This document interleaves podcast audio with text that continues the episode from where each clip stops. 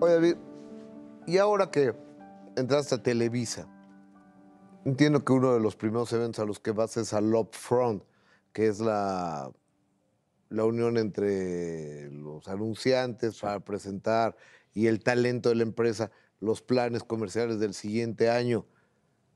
¿Cómo te recibieron los televisos?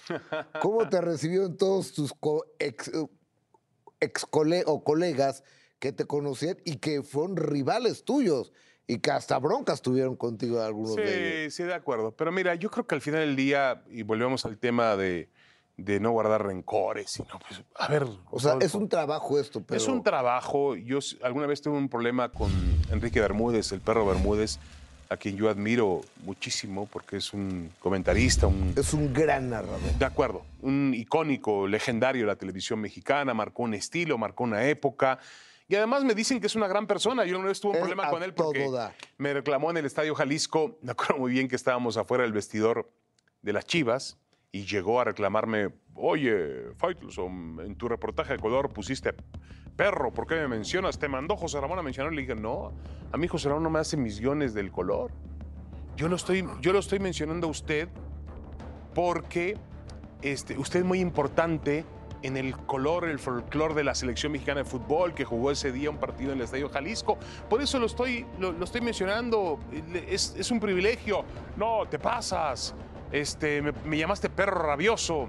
Digo, bueno, puede ser que te dije perro rabioso, Enrique o señor Bermúdez, pero este, ahí se- la cosa se calentó mucho. Llegó, me acuerdo, el Pablotas González, que más o menos era nuestro Forge. Llegó David Medrano, que en aquel entonces también No, eh, o sea, peleaba en la división de peso completo. O sea, tú que 100 kilos, ¿cuánto? No, no, ojalá. Yo no peso 100 kilos desde que. No, nací. pesaba 100 kilos. ¿Cuánto No, pesabas? pesaba más, pesaba más. ¿Sí? Sí, sí, Ok. sí. Eh, y entonces este, empezamos a discutir ahí y sale el Tuca Ferretti del vestidor de Chivas. Y empieza a gritar: ¡Aquí no! ¡Aquí no! Como grita el Tuca. ¿no? Sí, sí, sí, sí. Y entonces este, ya nos quedamos así friseados y dice, ¡Pego! Le dice a Bermúdez, Ajá. ¡para allá! Y ahí va Bermúdez.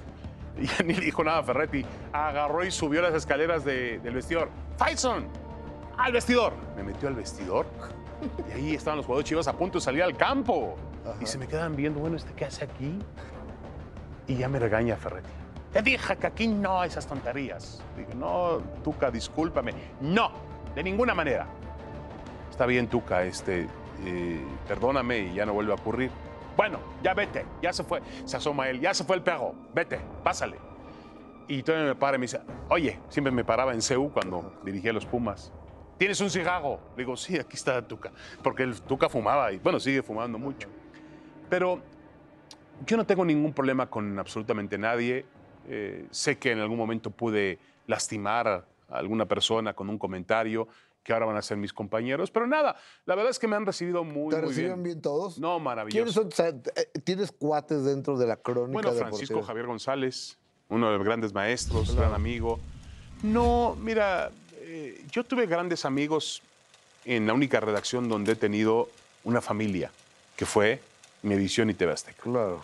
Y nunca, nunca pude recuperar eso en ESPN, lamentablemente, que es una empresa más americana, se trabaja de forma diferente, llegas, haces tu programa, termina tu programa y te vas. Yo era más de, de llegar a la redacción, cómo te fue, qué hiciste, charlar y nos- horas y horas trabajando. Esa comunión nunca la, tuve- nunca la he encontrado. No sé si la voy- vuelvo a encontrar ahora en, en esta nueva experiencia, pero bueno, eh, yo no tengo ningún problema. Yo eh, enfrento el reto, me gusta el reto, me gusta el cambio al momento que llegue mi carrera, a una empresa muy, muy grande, muy poderosa.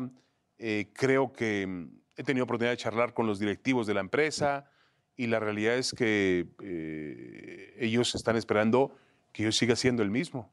Ellos no me van a contratar para cambiarme.